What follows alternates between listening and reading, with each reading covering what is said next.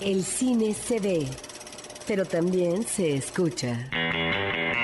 Se vive, se percibe, se comparte. Cinemanet comienza. Carlos del Río y Roberto Ortiz en cabina. Siento como si tuviera un zoológico en mi estómago. Como si un montón de animales estuvieran corriendo por todo mi cuerpo, de la emoción que vamos a ir al otro lado.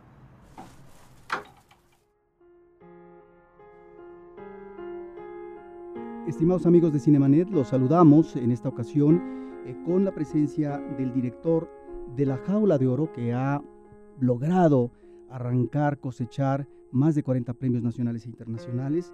Estamos con Diego Quemada 10 y nos da mucho gusto, eh, Diego, que estés con nosotros en Cinemanet. Hola, ¿qué tal? A mí también. ¿Cómo estamos? Y en principio, lo que siempre preguntamos a cada uno de los directores sobre las cintas eh, que filman, platícanos brevemente sobre la anécdota, el contenido de la película. Bueno, la película La Jaula de Oro narra la odisea de cuatro adolescentes que van en busca de, realizar su sueño. Y, la historia pues es una epopeya, una historia de aventuras, de, los obstáculos que en el camino tienen y cuál es el aprendizaje que ellos sacan de, esta, de esta epopeya que emprenden. Encontramos en el año pasado en el Festival de Morelia, donde esta película se presentó, que hay a veces similitudes eh, con otras películas de cine mexicano que se están ah, presentando. Eh, recientemente que entrevistamos a la directora de Los Insólitos Peces eh, Gato, ella aborda una situación muy personal e íntima, diría yo. En tu caso, ¿hay antecedentes con respecto a este tema que encontraste a partir de un caso y de un estudio que estabas haciendo en el norte del país y que finalmente arroja eh, una inquietud para crear una película. Platícanos brevemente sobre eso. Sí, uno, uno trata de, hacer un cine que, esté conectado con, que tenga una verdad, ¿no? Y, que tenga, y que sea una suma de verdades. Entonces, em, hay una resonancia que se produce cuando tú encuentras una historia que no sabes si es que te encontró ella a ti o que tú la encontraste. Em, pero sí, eso me ocurrió a mí en Mazatlán en el 2002, que andaba buscando una nueva historia que contar después de un cortometraje. Y conocí a un taxista, me invitó a su casa y vivía sobre las vías del tren. Y me quedé allá a vivir con su familia un par de meses. Y, y todos los días llegaba al tren, ¿no? Y, y nos pedían comida, agua, y, y ahí empecé a, empecé a hablar con los con los migrantes y empecé a sentir que, bueno, inmediatamente sentí que, eran héroes, que estaban sacrificando su vida por ayudar a sus familiares y que su historia tenía que ser contada en, en forma de, como de un poema épico, como que, em, sí, que ellos fueran los héroes de, de, una historia em, entre la vida y la muerte y que, y que esta proviniera totalmente de sus testimonios, ¿no? o sea, la idea era darles voz contar las historias de la gente. Em, entonces, sí, yo también volqué mucho de, mi propia experiencia personal y, traté de que, de que, la película fuera una intersección entre mi sensibilidad personal y mis propias historias de mi propia migración y las historias de ellos. Si bien hay una intencionalidad de crear un poema épico, encontramos en este periplo físico de estos chicos una especie de road movie, si es que quisiéramos circunscribirla a una especie de género, que es eh, un viaje hacia la crueldad. Es un viaje de avatares difíciles y que ellos tienen que sortear.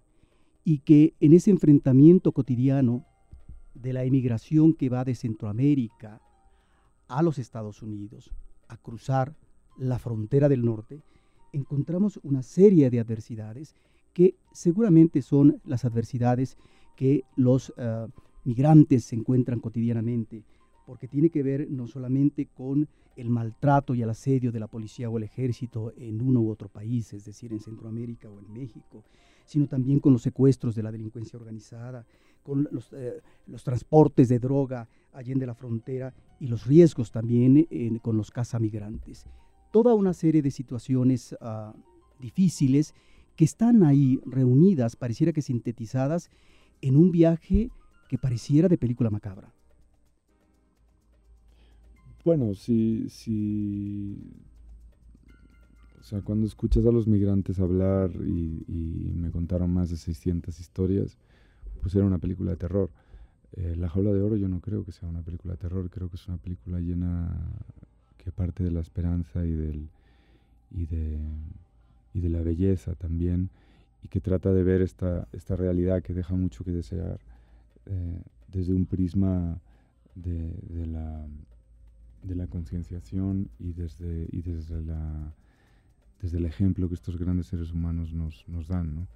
Em, pero sí, cuando, cuando yo escuchaba las historias, mi primer borrador del guion, pues, pues era una era realmente una, una, película de terror. Y eso que mucha de la violencia que ellos te cuentan, yo, yo no la estaba como poniendo literalmente en el, en el, en el guion. ¿no? Eh, hubo una decisión consciente eventualmente de, de, de hacer una película eh, donde estuviera llena de amistad, de amor, de baile, de alegría, de momentos llenos de humor, que creo que los tiene. Entonces, eh, a mí también un poco me choca cuando, cuando me ponen, en, cuando el cine realista nos ponen a todos en, en el mismo saco, ¿no? Cuando hay, hay muchos tipos de cine realista. Yo creo que este, el realismo de esta película tiene una historia universal que nos enseña mucho, tiene alegría, tiene esperanza y, y, tiene un gran aprendizaje. O sea, el arco del protagonista es impresionante, cómo cambia del principio de la película al final. Tiene una transformación muy grande. Y eso es lo que nos deja la película, es la transformación de, de este personaje, que es la transformación del espectador. Y, y, eso nos deja un gran aprendizaje. Entonces, sí es a través de los obstáculos que uno aprende en la vida. Sí, a veces uno tiene que bajar al inframundo para crecer, pero, pero no, eh, no, la película creo que no se queda ahí, sino que se queda en el, en el aprendizaje del, del, del héroe, ¿no? del, en el viaje interno del, del héroe que esa es la parte sensible de la cinta y la que nos lleva como espectadores a ubicar e identificarnos con estos personajes infantiles, porque está por un lado la solidaridad y el compromiso que se establece de uno a otro, que supera el prejuicio racial o de clase en un momento dado, está eso, el reconocimiento eh, del otro, como lo hace Sara, interpretada por Karen Martínez, que integra al grupo eh, con el que va migrando a, a Chauk. Pero al mismo tiempo está esta iniciativa de Juan, interpretada por Brandon López, que defiende a Chauk ante la narcodelincuencia. Pero eso efectivamente solamente a partir de situaciones difíciles, hostiles, eh, que suceden en la vida, que en este caso son situaciones extremas, que no las pidieron ellos, pero que son parte de este viaje, viaje es donde podríamos hablar, sin que necesariamente la película sea didáctica, como tú dices, un viaje iniciático que finalmente torna sensibles y humaniza a los personajes.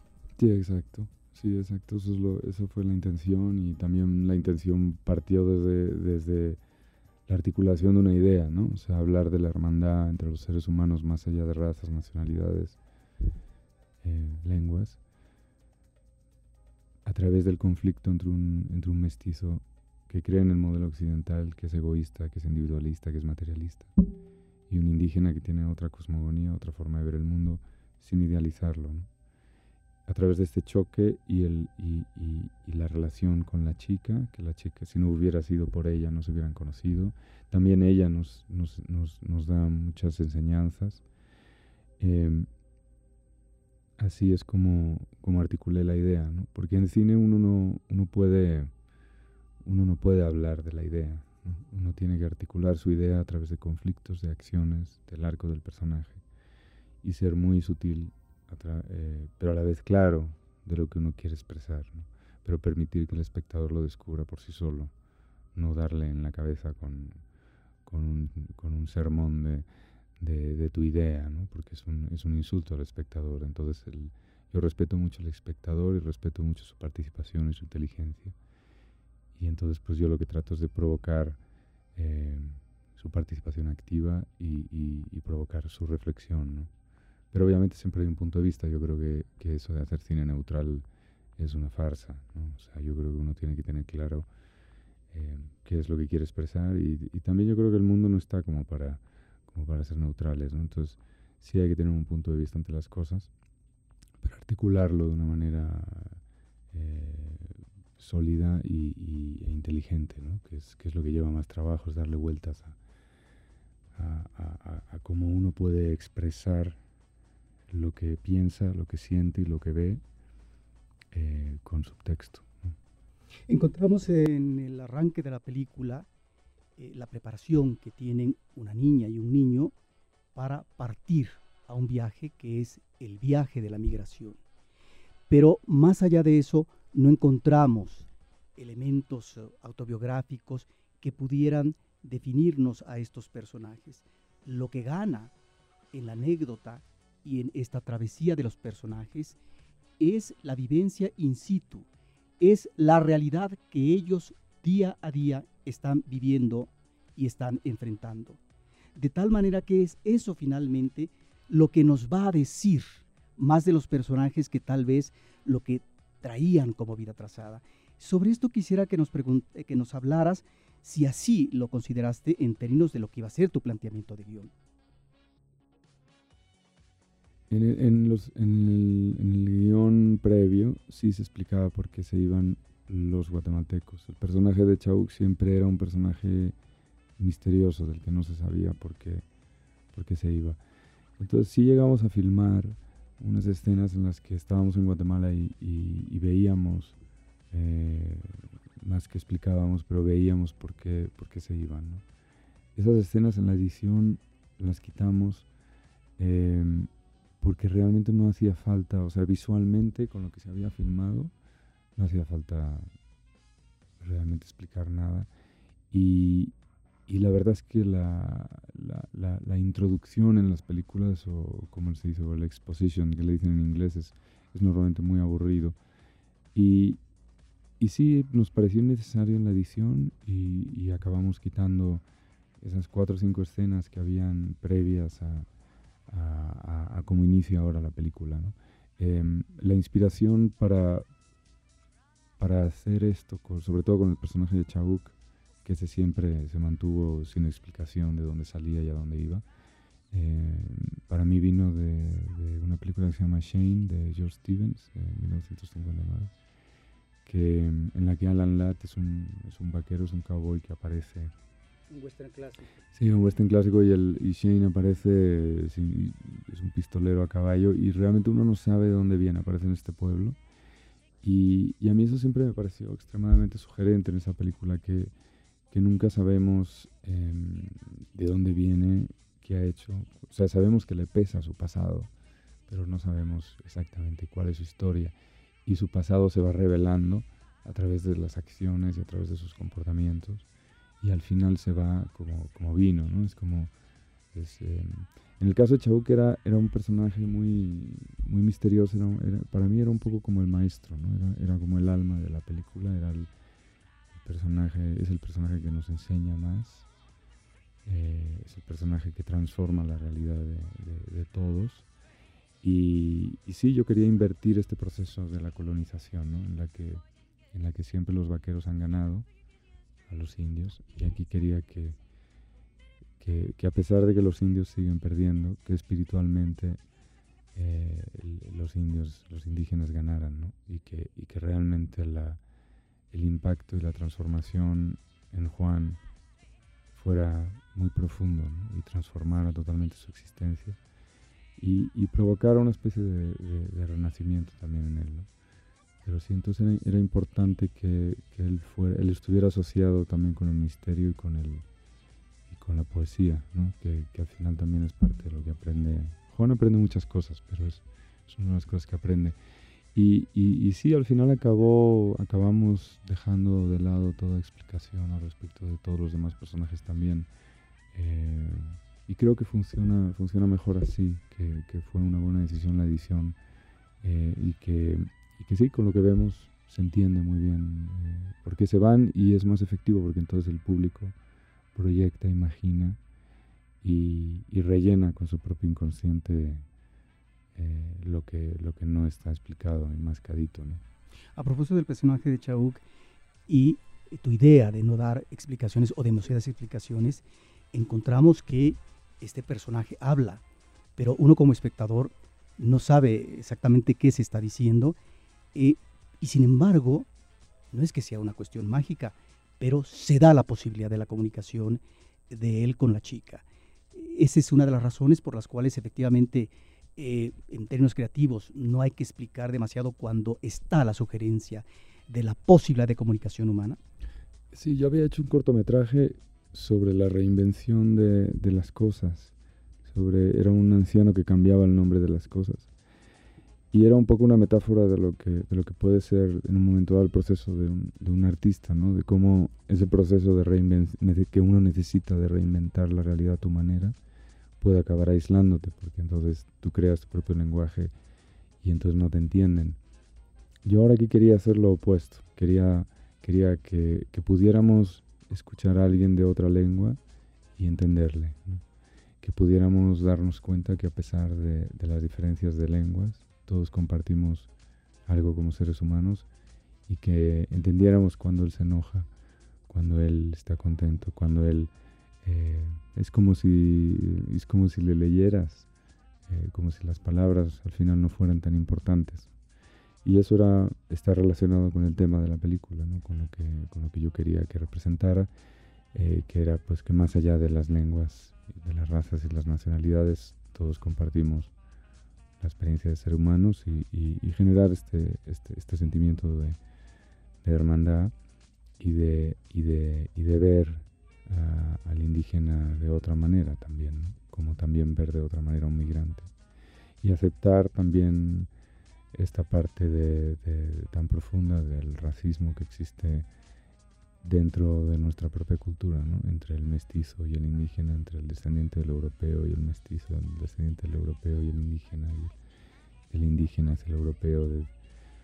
Em, y, y, sí, entonces era importante que para mí que, que, que no subtituláramos a Chauk y sobre todo también en otro nivel para que siempre estuviéramos en el punto de vista de los personajes guatemaltecos y si ellos no tenían la información de qué decía Chauk, si ellos no lo entendían, pues tampoco podía darle más información al espectador de la que tenían ellos.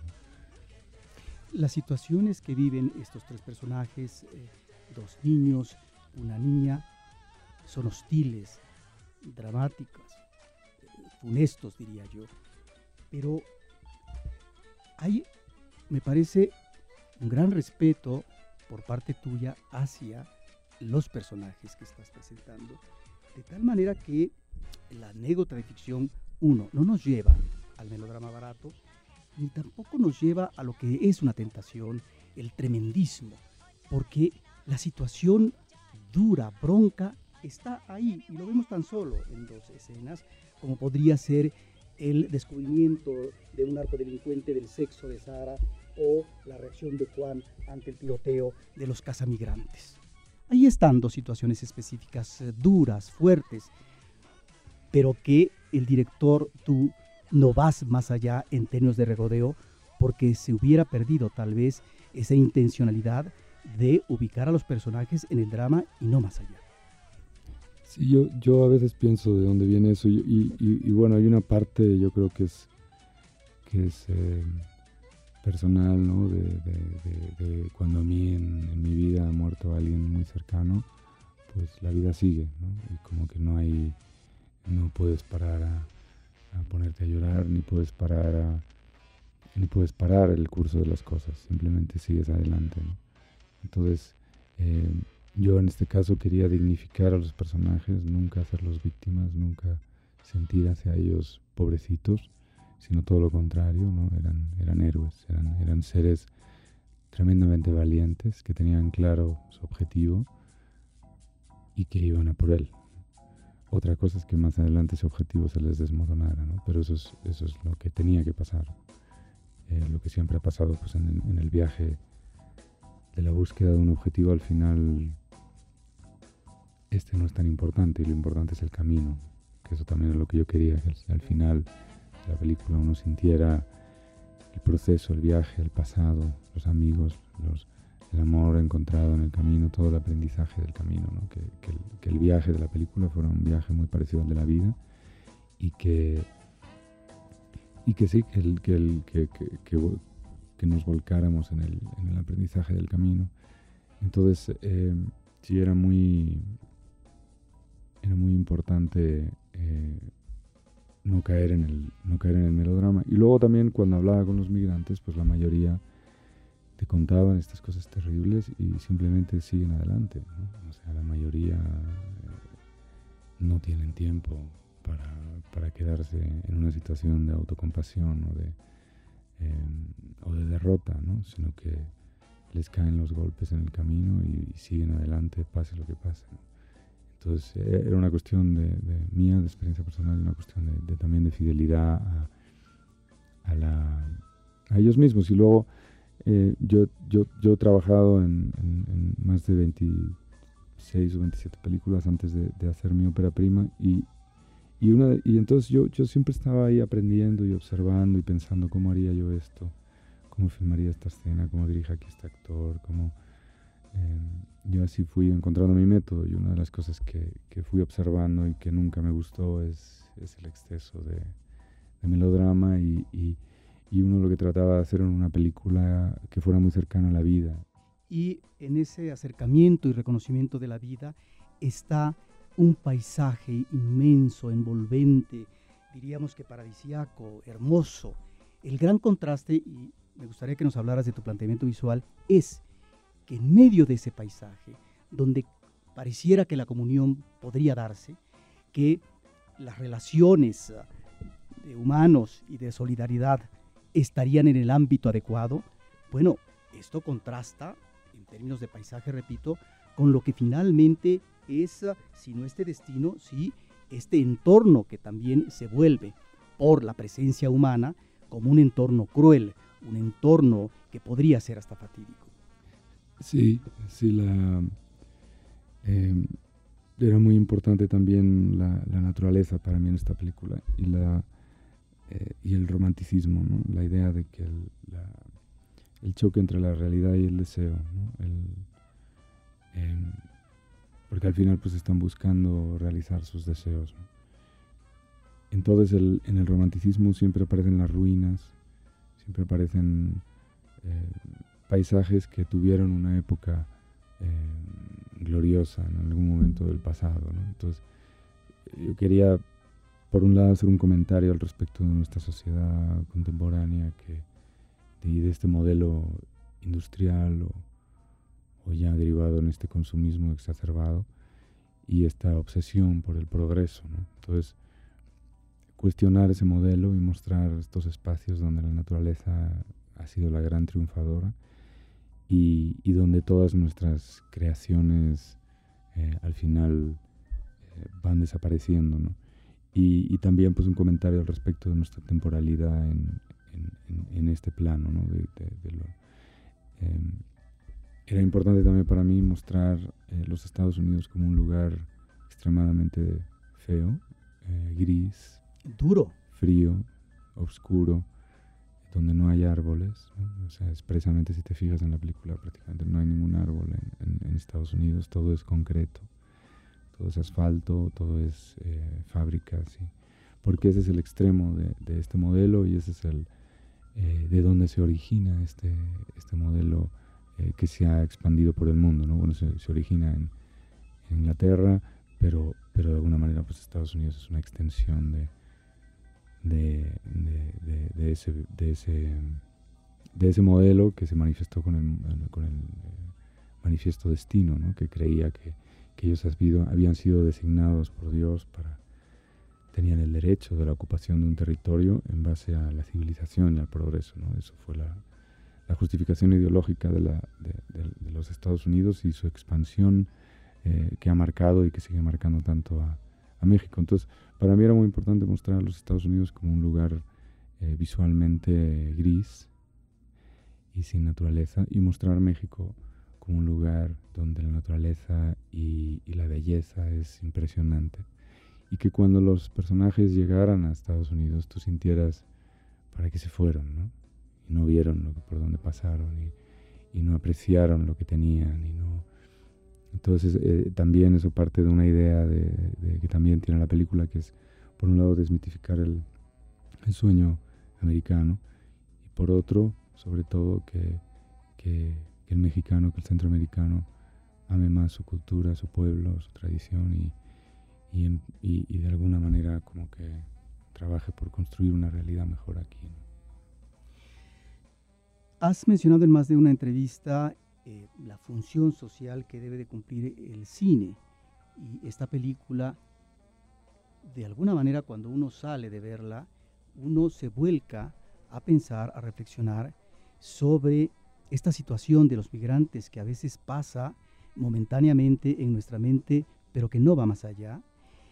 Y sobre todo cuando encontramos en las estadísticas que eh, la población infantil cada vez eh, es mayor, que viene de Centroamérica para atravesar México e ir a los Estados Unidos, lo cual nos, eh, nos remite a una situación tal vez cada vez más difícil de la pobreza, del entorno de injusticia que se viven en estos países centroamericanos. En esa idea que tienes de que debe cumplir una función el cine para el espectador, ¿sí? aunque sabemos obviamente que una película se desenvuelve en el ámbito de la exhibición comercialmente, lo que para ti ha sido esta relación profesional importante con Ken Loach y la consideración que has hecho de, que, has eh, hecho de su método de trabajo fílmico. Sí, sí, a mí em, a mí me gusta también mucho Tomás Gutiérrez Alea y él, y él ahora hace poco leí un libro que me gustó mucho, que lo recomiendo, que se llama La dialéctica del espectador. Sí. Y, y, en ese libro él menciona que, la, que el cine debe ser espectáculo, primero, debe entretener, pero además de eso puede tener una, función.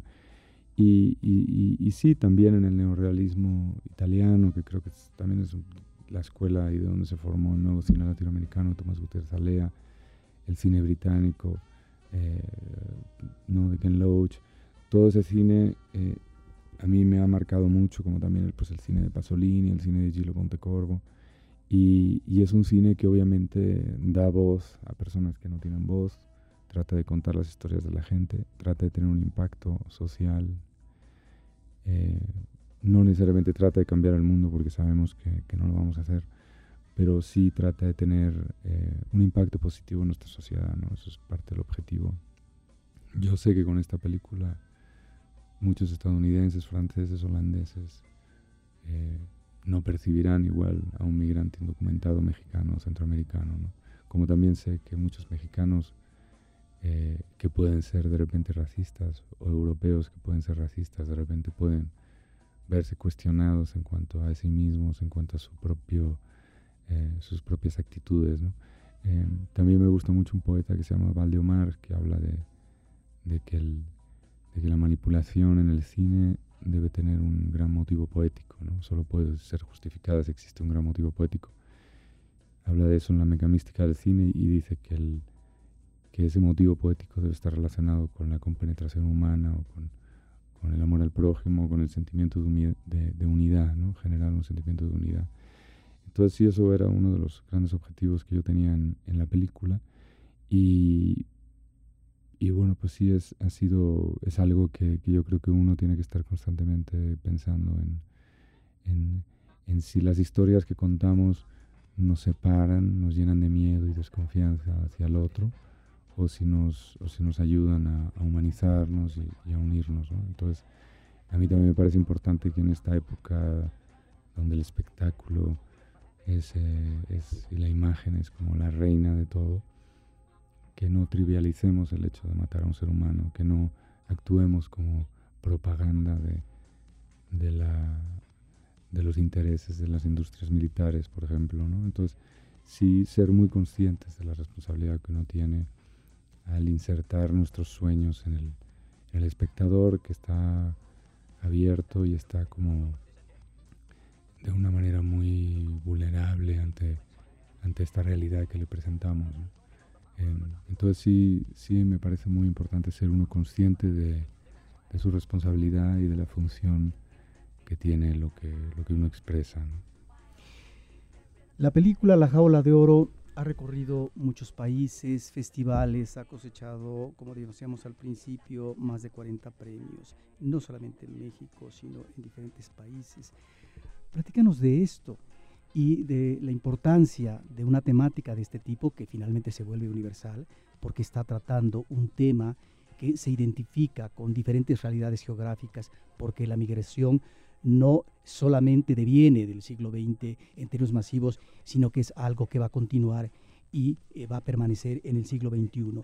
Y sobre todo cuando vemos que recibe la película premios que me parece que identifica esta línea de acción tuya como eh, un premio eh, Pontecorvo, que fue un director eh, abocado a un cine político muy importante en su momento, Gilo Pontecorvo, o por ejemplo cuando tú hablas de la poética de la imagen, bueno, recibe también esta película, ni más ni menos que el premio Satyajit Rey. Platícanos de pues esta aventura que también tuviste pues con tus actores y con tu equipo en estos festivales. Mm. Sí, ha sido ha sido, bueno, de los momentos más bellos fue, fue cuando recibí el premio de, de Gilo Pontecorvo. Yo, yo, yo admiro muchísimo su cine y es de gran inspiración. Y de repente pues acabas conociendo a su mujer y escuchando anécdotas de él y, y de cómo escribía y de cómo dirigía. Y, y de, y, la verdad pues me sentí muy, muy afortunado de, de, que, de, que, bueno, de que el jurado considerara que estaba continuando la labor de de Gilo. Em, y bueno, Ken Loach, la verdad que yo he sido su, su, discípulo, pues, pues le ha gustado mucho la película y está muy orgulloso de mí, lo cual pues también me tenía mucho miedo de que él viera la película porque luego le gusta muy poco, muy pocas cosas. Y, y luego sí, lo de Satyavi Rey, pues también la verdad es que pues ya fue increíble porque me encanta The Music Room, por ejemplo, la de la habitación de música, es una maravilla esa película. Y, y sí, pues bueno, es como también una gran responsabilidad y, pero a la vez pues un honor, ¿no? Como, como poder, poder continuar esa línea de, de un cine que, que trata de, ser un reflejo de nuestra realidad contemporánea.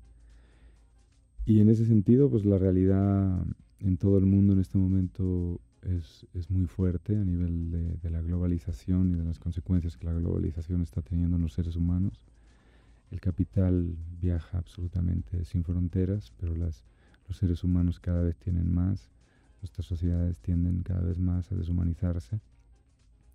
Y, y sí, cuando mostramos, por ejemplo, la película en, en, Santo Domingo, pues haitianos estaban en el público que están siendo perseguidos y que están eh, siendo deportados constantemente y ellos se, se, se, se sentían muy reflejados en, en, en los personajes cuando mostramos la película en, en Holanda, pues se hablaba mucho del tema con los marroquíes. Cuando mostramos, el día que mostramos la película en Ferrara, en Italia, murieron 350 africanos en, en, barcas ante la inacción de la gente, porque es un delito ayudar a un migrante. Eh, o sea, puedes ser encarcelado y, y severamente multado. Entonces, eh, sí, el drama del mexicano y del centroamericano al respecto de Estados Unidos es eh, también parte de todo este drama eh, contemporáneo y, el mexicano particularmente, porque pues hay, muchos pueblos donde hay muy pocos hombres. Eh, la película está también basada en, muchísimos testimonios de mexicanos y el drama del mexicano y del centroamericano en Estados Unidos es, el mismo.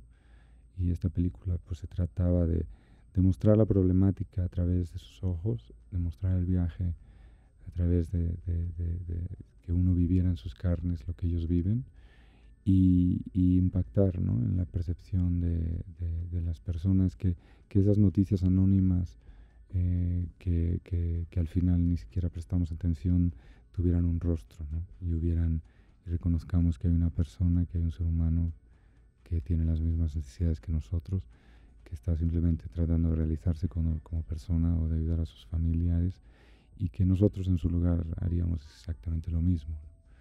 Entonces, eh, sí, Kapuczynski habla mucho de que, de que, la migración es el gran tema del siglo XXI y, y, bueno, pues tiene que ser tocado desde, desde muchos puntos de vista y a través de diferentes personajes y historias con, con, con sí, yo creo que pues con la esperanza de que, de que se empiece a ver la raíz del problema, que es un, un problema económico y, y, que, y que no nos mm, que los gobiernos cuestionar este enfoque de que, de que la cuestión debe solucionarse con la militarización de las fronteras y con, con la criminalización y encarcelamiento de los migrantes, que es la política en este momento universal, a pesar de que el norte con sus políticas está provocando la migración.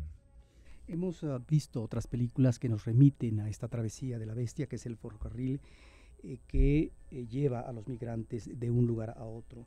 Una película como Sin Nombre, eh, del 2009, una película más reciente, quien es Dayani Crystal, de 2013, una coproducción de México con Reino Unido. En el caso de tu película, y es lo que quisiera que platicaras al público de Cinemanet, encontramos que, ya nos hablarás tú del costo de producción, pero bueno, no es una superproducción hollywoodense. A lo que voy es que te entrevistaste con cientos de niños para finalmente elegir a esos tres que iban a ser tus actores principales. Pero en este registro que haces del periplo físico de estos chicos, vemos eh, a ellos montados en la bestia y a decenas, podríamos decir que cientos eh, de personajes anónimos en tanto que son migrantes y no tienen pues una participación dramática en la película. Pero ¿cómo es que logras involucrar, supongo que a ellos, que más que extras eran a lo mejor migrantes, para que esto derive en una especie de registro documental fresco que en ningún momento eh, logra eh, manejarse erróneamente, sino que va en esta línea eh, de viaje por parte de estos tres chicos. Sí, em, sí dice Bamango Badi, quiero, quiero filmar la vida, quiero vivir la vida filmando, ¿no? Y, sí, un poco aquí se trataba de, que hiciéramos el viaje de verdad, de que siguiéramos a estos actores naturales que para escoger había más de 6.000 y, y ellos tuvieron una experiencia vital, ¿no? que ellos no conocieran el guion ni conocieran la narrativa y conforme justo antes de filmar les leía las escenas y les, y les decía cómo tú dirías esta, este diálogo que, que hemos escrito. ¿no? y ahí mismo yo iba reescribiendo las escenas. Paralelamente insertaba a estos personajes, a los protagonistas, en realidades eh, totalmente reales, ¿no? Eh, tanto en los pueblos donde nos encontrábamos, donde íbamos pasando, como en el tren de verdad y siempre con migrantes de verdad. En las fábricas por donde pasábamos eran los trabajadores de verdad. Entonces siempre les insertábamos a ellos en, estos, en, estas situaciones lo más cercanas posibles a la realidad y yo simplemente les, eh, les pedía que ellos se comportaran como ellos mismos ante esas situaciones. Entonces eh, traté de tomar lo mejor de la ficción y lo mejor del documental y tratar de que la película fuera una suma de verdades y que, que cuando la viéramos sintiéramos que era un, trozo de vida y que todas esas personas que están en la película, que, que, los protagonistas que están en la película, que esos lugares por donde pasamos, que ese viaje de verdad que los actores tienen, fuera una fuerza del testimonio colectivo de todos nosotros, que la película se convirtiera en, en, en, un grito, en un, un sollozo, en, en una mezcla de indignación y a la vez de alegría y de esperanza por el ser humano y por crear un, mundo más justo. Pero, pero sí la idea era, era generar un, testimonio colectivo lleno de verdades, ¿no? de una verdad mía, de, la verdad de los niños, de la verdad de los migrantes que participaron, los testimonios de verdad. Y, y sí, todo eso le va dotando de mucha fuerza a, la obra y, hacer obras que sean pues lo más distantes de, del artificio y del escapismo de, la realidad que, está tan en boga ahora. En esta suma de verdades encontramos que no solo la solidaridad, el entendimiento por parte de los personajes principales está dado por la anécdota fílmica, sino también en este recorrido en términos de la reacción y el apoyo desde el ámbito de lo religioso, como puede ser la presencia del cura Solalinde, y de las mujeres y los hombres que avientan agua y alimentos a estos seres eh, que no tienen que comer todos los días que van montados en la bestia. Este es otro elemento que está ahí, actuante, firme, constante. Sí, el, la espiritualidad como, como humanismo, ¿no? Eso a, mí me interesaba, me interesa mucho y me parecía importante que, que estuviera en la película. Mi madre era muy amiga de muchos teólogos de la liberación y ella pasó temporadas muy largas en México y en Guatemala, particularmente durante la guerra, con muchos de ellos que fueron asesinados. Y, y para mí, que crecí escuchando esas historias eh, por parte de mi madre, pues también eh, era muy importante que dar voz a, estos hombres y mujeres tan valientes que, que trabajan a partir de, o sea, desde una espiritualidad muy humana. Eh, todo lo que representa Leonardo Boff y lo que representa Sola Linde, que de alguna manera pues él está continuando esa filosofía. Y, y, la gente que desinteresadamente ayuda a los migrantes a pesar de que tienen muy poco, ¿no? Em, porque pues quizá ellos tienen familiares también en Estados Unidos o porque simplemente eh, quieren ayudar a, a las personas que van en búsqueda de, realizarse y de, ayudar a sus familias. Entonces, sí, para mí ese sentimiento de, hermandad y de humanismo y de una espiritualidad eh, en base a acciones y no tanto palabras o dogmas, me parecía muy importante que, estuviera en la, en la película, ¿sí? hacer un, pues hacer un, como un poema homenaje a, a la grandeza del ser humano también. Diego, vamos a cerrar la entrevista.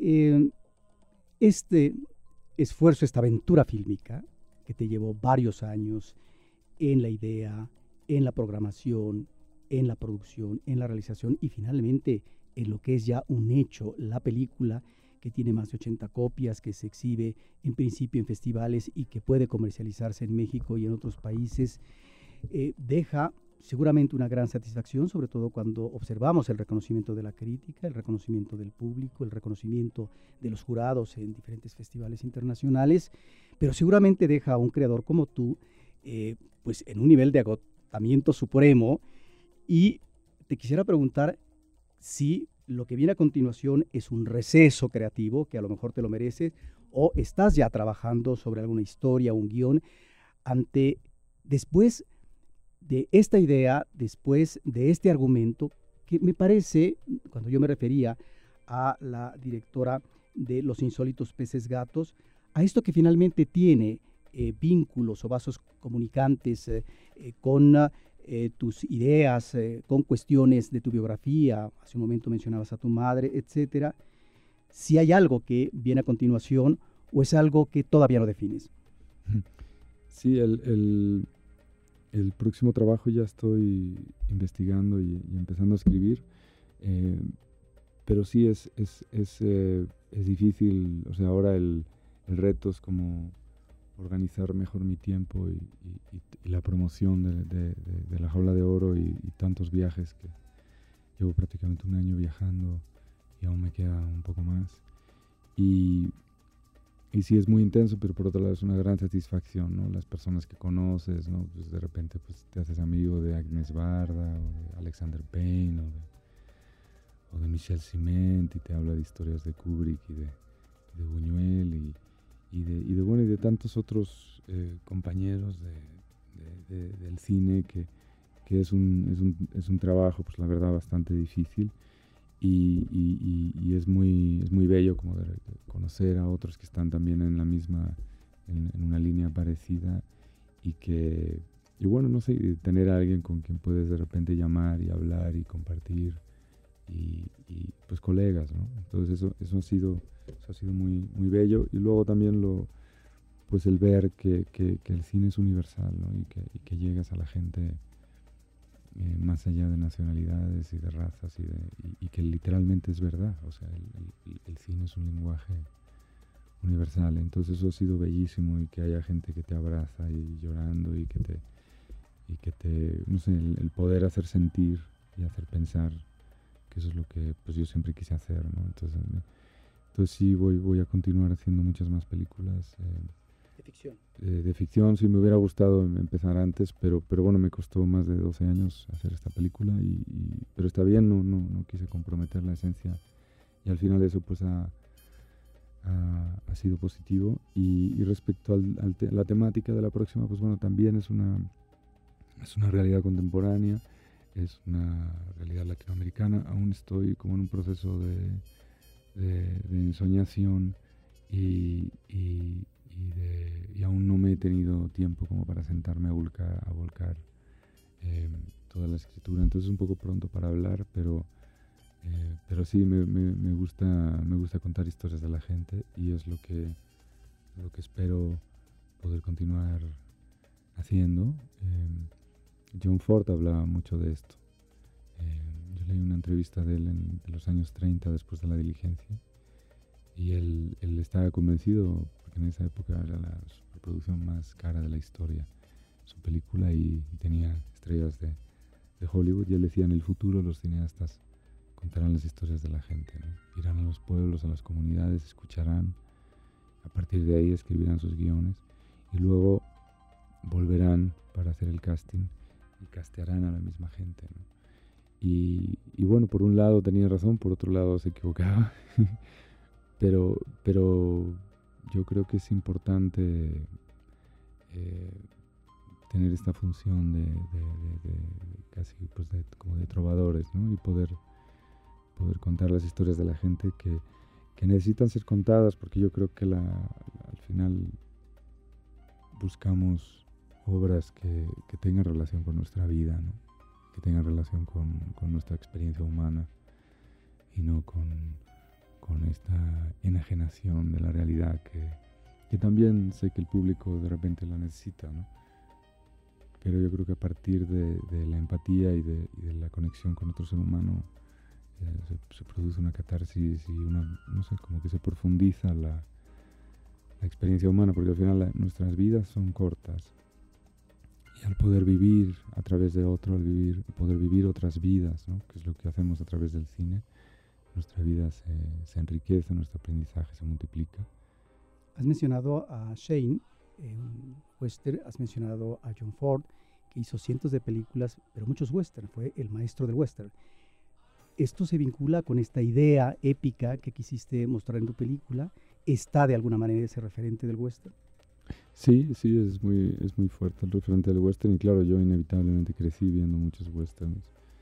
Y, y el tren, los bandoleros, los soldados, las armas, eh, todo eso son elementos que también existen, no sé, todo es en el western. ¿no? Y, sí, hay, hay, escenas que son prácticamente de, duelo, ¿no? el, primer encuentro entre Chauk y Juan es, está filmado como si fuera un duelo de, pistoleros. Y, sí, constantemente había esta otra idea de que era una película en, un nivel eh, también de indios y vaqueros. Y, sí, John Ford se sentía muy mal porque, en otra entrevista que leí de él, se sentía muy mal porque él mató a tantos indios en sus películas. Y, y sí, al final de su vida se sentía muy, muy arrepentido porque, claro, de alguna manera muchas de esas películas también él tomó el lado de, la, justificación de la colonización. Y, sí, al final de, la vida, de su vida creo que se arrepintió bastante de algo de eso. Em, hay, otra película que se llama Soldado Azul, que es una, maravilla, que es la película que se filmó durante la época de Vietnam. Y es la primera película que cuestiona, habla de la masacre de Boulder Creek y que, cuestiona frontalmente la política de la colonización de Estados Unidos y, muestra las barbaridades que hizo, que hizo el ejército azul. ¿no? Y esa película también me impactó mucho cuando la vi. Y, y sí, no, inevitablemente uno está marcado por, por el western. Em, es un gran género. Claro, que a diferencia del cine de John Ford, eh, con un manejo de cámara magnificente, espectacular, sobre todo en el manejo del paisaje, en el caso de película estamos ante una situación, un registro fotográfico diferente en donde la cámara está a la altura de los ojos de los niños y por lo tanto es otro el tipo de mirada y de registro fotográfico. Sí, justo me quedé con ganas de hablar con eso, de, eso, porque bueno que lo, que lo mencionas. Sí, yo lo que quería hacer era era un tratar de que a mí a mí Ken Loach me enseñó que, que uno no pone la cámara donde no donde o sea uno solo pone la cámara donde habría un ser humano y siempre a la altura de los ojos. Y, y claro no la pones en una grúa no la pones en un helicóptero no la pones en un, en un traveling ni en nada por el estilo para que siempre se sienta que hay un que el espectador es un personaje más que está ahí eh, viviendo al lado de, tus protagonistas. ¿no? Entonces, eh, hacer una estética muy sencilla, donde la forma no es el, la, forma, la estética no es lo importante, sino que lo importante es el contenido, eh, los personajes, los actores y, la historia que estás contando. Entonces un, un acercamiento a nivel fotográfico bastante naturalista y de luz natural y de, y de, y de tratar de, de encontrar la, la, mejor luz eh, en las locaciones y, y, sí, filmamos en cine, no filmamos en digital, cosa que fue una gran tarea de convencimiento porque hoy en día pues, todo el mundo filma en digital y, y también abrazar la, las limitaciones que impone el formato de cinematográfico. Eh, a mí me, me, me, gusta, yo creo que es importante que uno tenga limitaciones. ¿no? Y las limitaciones que, que, Ken se pone de no uso de zoom, no uso de trailer, de travelings, no uso de, de, nada que no sea humano, eh, se siente en la, en la, película, se siente en la estética. Y, sí, a mí me parecía muy importante para, para esta película, eh, porque sí estamos tratando de hacer un, un cine humano pero eso también implica toda una serie de decisiones de cómo se hacen las cosas. ¿no? Y, y, luego nada más también quería mencionar a nivel de la, de la, de la parte de la poética o, o, de, o, de, la lírica de, que tiene la película. Eh, hay un, hay un, a mí una película que me influyó mucho fue El séptimo continente de Michael Haneke, donde hay una imagen que se repite. Eh, con un sonido a través de, la película y nunca se explica por qué está ahí, ¿no?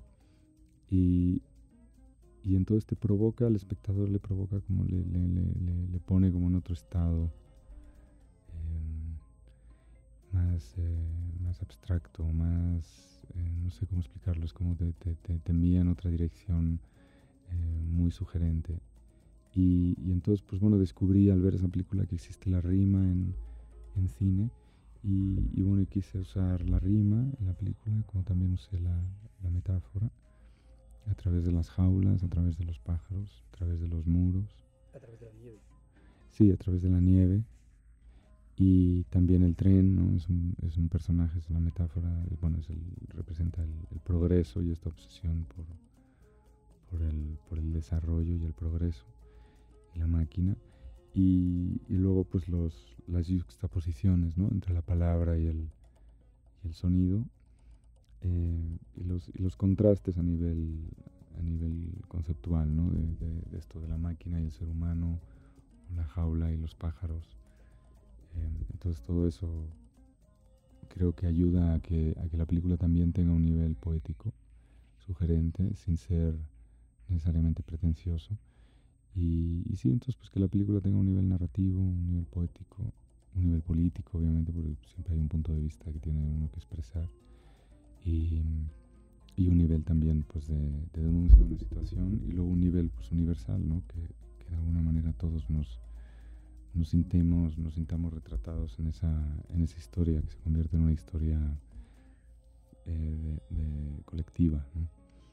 Eh, sí, entonces un poco yo también trabajé con muchos poemas eh, a nivel de la escritura.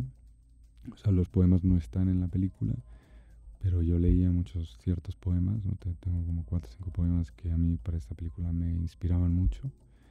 Y entonces siempre trabajar desde la conmoción. ¿no? Eh, es importante, yo creo que un, un, cuando escribes o cuando diriges estés trabajando desde un lugar eh, que tú sientas algo muy profundo, ¿no? sea una canción, sea un poema, sea una película o, una pintura, una fotografía, pero es tratar de siempre de trabajar desde esos lugares e incluso cuando uno está filmando, también trabajar desde, desde ese sentimiento, ¿no? Entonces, aunque no estén literalmente todas esas cosas en la película, en la película se van a sentir. Pues ahí está la película La Jaula de Oro, que se está exhibiendo ya en las salas de esta Ciudad de México. Invitamos al público de Cinemanet para que asista a ver esta película, porque es finalmente una experiencia elocuente la que se vive cuando se ve esta cinta eh, de tres eh, personajes infantiles que hacen esta travesía desde Centroamérica pasando por territorio mexicano para tratar de llegar y cruzar la frontera de los Estados Unidos con México. Ahí están estos tres personajes que ante la adversidad finalmente inventan y se animan, se atreven a enfrentar esa realidad para poder efectivamente eh, superarla, para poder eh, sacar adelante este destino inmediato que tienen fijado. ¿Algo más último que desees eh, comentar a nuestros escuchas de Cinemanet, Diego? bueno, no, pues muchísimas gracias y me dio mucho gusto platicar hoy con vosotros y, sí, pues traté de, hacer una película de, héroes de carne y hueso, ¿no? de héroes, pero a la vez llenarlos de defectos y de, y de, y de, cualidades, pero que sintiéramos, que nos sintiéramos reflejados y que sintiéramos pues, pues que, aceptáramos un poco también nuestra humanidad con nuestras imperfecciones, que es un poco también lo que aprende Juan en esta historia. Y, y sí, pues, pues bueno, espero que, que pueda, la película pueda ser algún tipo de inspiración para otros y, continuar haciendo este cine de que cuente las historias de la gente. Pues agradecemos mucho a Diego Quemada Díez, director de La Jaula de Oro en Cinemanet. Estuvo aquí y agradecer también en los micrófonos, en ausencia de Carlos del Río, se despide Roberto Ortiz y también el agradecimiento para nuestra productora Paulina Villavicencio. Desde estos micrófonos nos despedimos recordándoles que ahí están también las redes sociales donde ustedes pueden comunicarse con nosotros. En el caso de Facebook, eh, Facebook Diagonal eh, Cinemanet y en el caso de Twitter, arroba Cinemanet. Y ustedes nos pueden escuchar en nuestros más de 600 capítulos a través de www.cinemanet.com.mx y también eh, los reportajes, los programas de televisión, ustedes los puede que, se han hecho por parte de Carlos y Roberto Ortiz, eh, verlos a través de YouTube. Desde estos micrófonos de Cinemanet nos despedimos y en la próxima ocasión hablaremos de cine, cine y más cine. Yo siento que todo lo que miremos allá va a estar así bien tónido.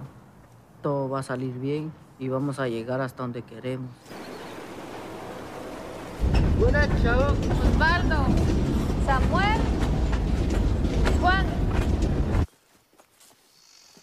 Ya no quiero viajar ya con ese indio. Nos vamos a ir los tres, ¿entendiste, verdad? Los tres, así que te aguantas.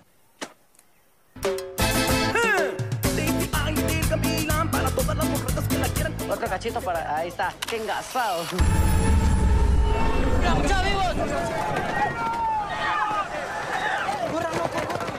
¡Rápido, rápido!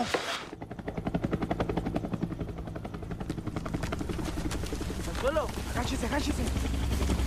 Escoge quién se va. ¿Tú o él?